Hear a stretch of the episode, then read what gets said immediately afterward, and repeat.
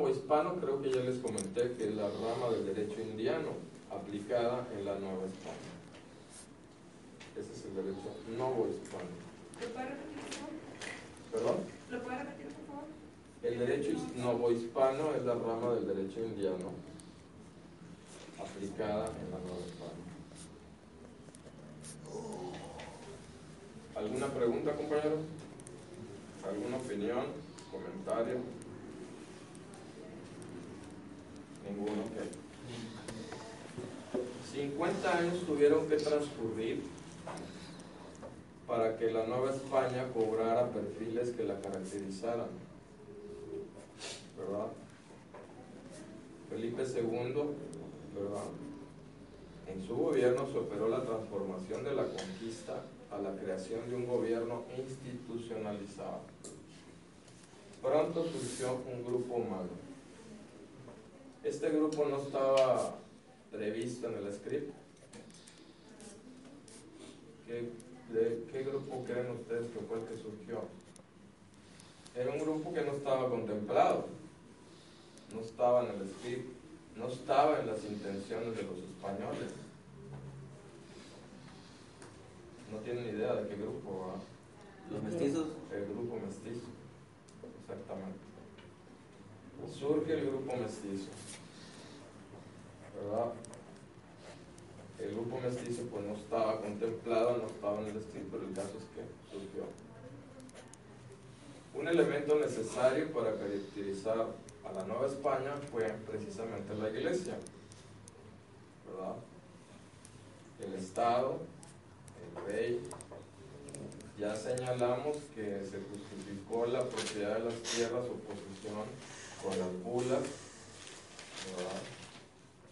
Hab- Se hablaba de un número de parroquias, de órdenes religiosas, de diezmos, de una constitución con principios. La religión católica, pues obvia- obviamente era la religión de Estado. El dominio, pues obviamente se debía a los justos títulos. ¿Cómo dijimos que se le llamaba los justos títulos? ¿Lo? Exactamente, bulas.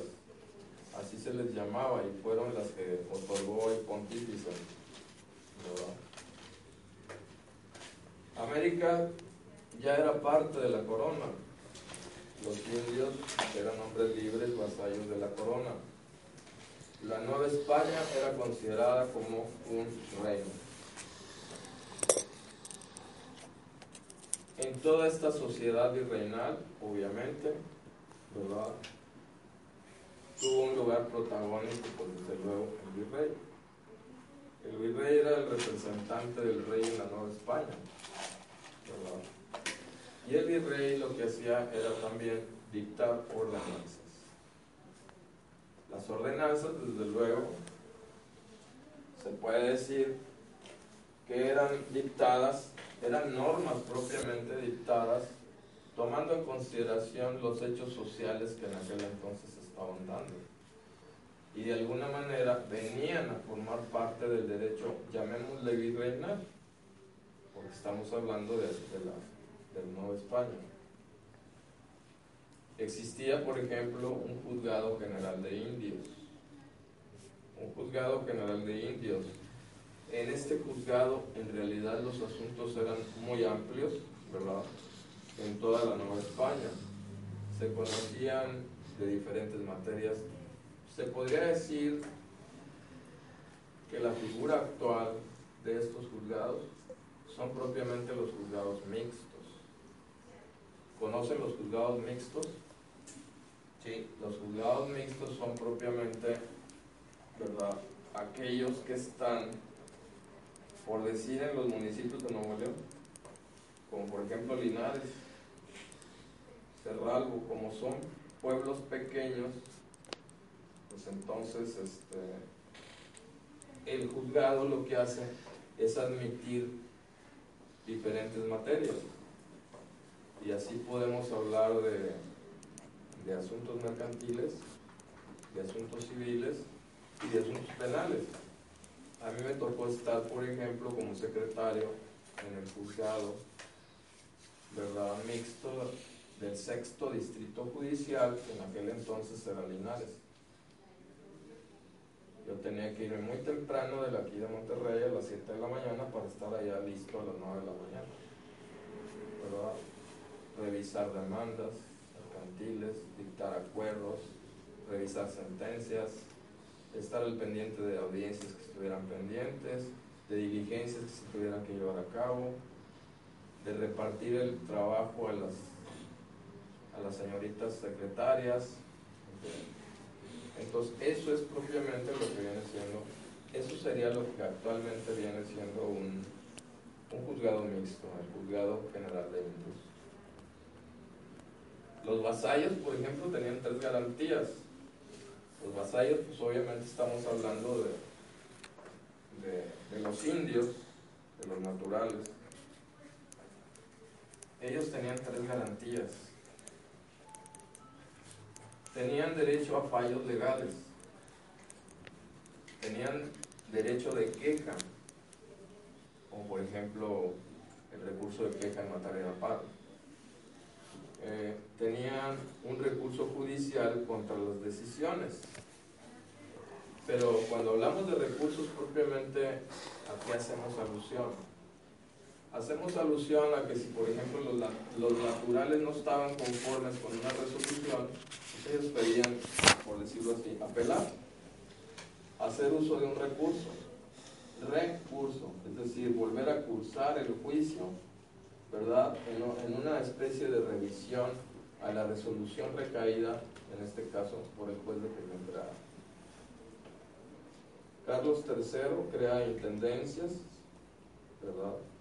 Con el objeto de mejorar la administración estatal, hace reformas, ¿verdad?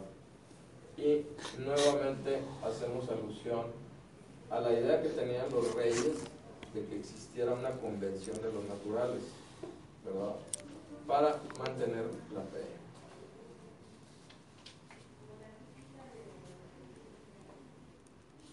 En la Nueva España el derecho español era el común y el dictado para los indios. Los vasallos entre los, entre los vasallos no hubo, no hubo igualdad ante la ley, su aplicación era según su rango y condición. Digamos que era un tanto selectiva la, la situación en aquel entonces. Porque, por ejemplo, actualmente pues, la ley es general. No hay de que si uno es pobre o es rico, si es burgués o no burgués. El derecho mexicano, la Nueva España, dejó de serlo por las razones que todos conocemos.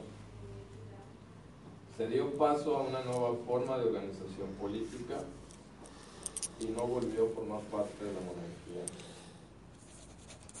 El proceso que tuvo como consecuencia la declaratoria formal, estamos aquí entrando a lo que viene siendo la independencia, ¿verdad? culminó el 28 de agosto de 1821, fecha en que se firmó el Acta de Independencia de la Nación Mexicana, de la cual salía de su opresión.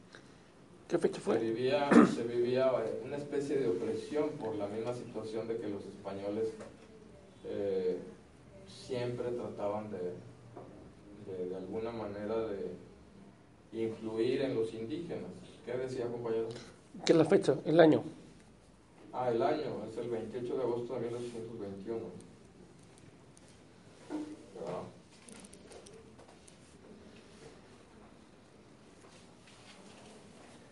Bueno, ¿alguna opinión, algún comentario, alguna pregunta? ¿No hay preguntas? ¿Alguien me podría referir algo de lo que hemos hablado?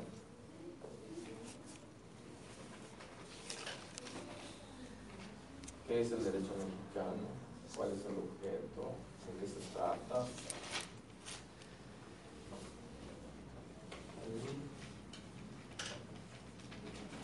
Pues estos son leyes que nos rigen como sociedad. Como comentaba usted, que a partir de la conquista nos vino a, a traer lineamientos para una mejor vida y estar todo ya un orden.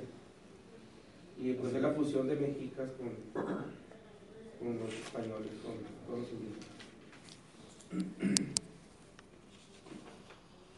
El surgimiento del derecho mexicano. Si se dan cuenta ustedes, el derecho mexicano empieza hasta la época de la independencia. No podemos hablar de un derecho mexicano previo, porque no existía México. ¿Verdad? Existía Mesoamérica, existía Aridamérica, existían las culturas indígenas. Entonces no podemos hablar en derecho mexicano hasta que no se sobreviene lo que viene siendo la independencia.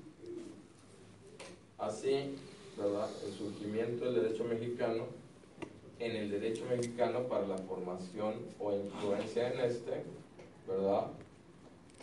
Fueron muchos los ordenamientos jurídicos, como por ejemplo el jurídico castellano, las disposiciones dictadas para España, la legislación pontificia aplicada en América, las disposiciones dictadas por autoridad local, es decir, en la Nueva España, las leyes y costumbres de los naturales, que decíamos hace un momento que fueron respetadas también, siempre y cuando no se contrapusieran con la, con la cosa de la religión católica de los españoles.